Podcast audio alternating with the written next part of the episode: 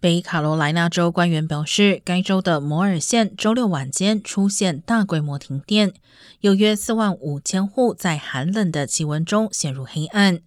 摩尔县警局在多个变电站发现了人为破坏的证据，FBI 也已经介入调查。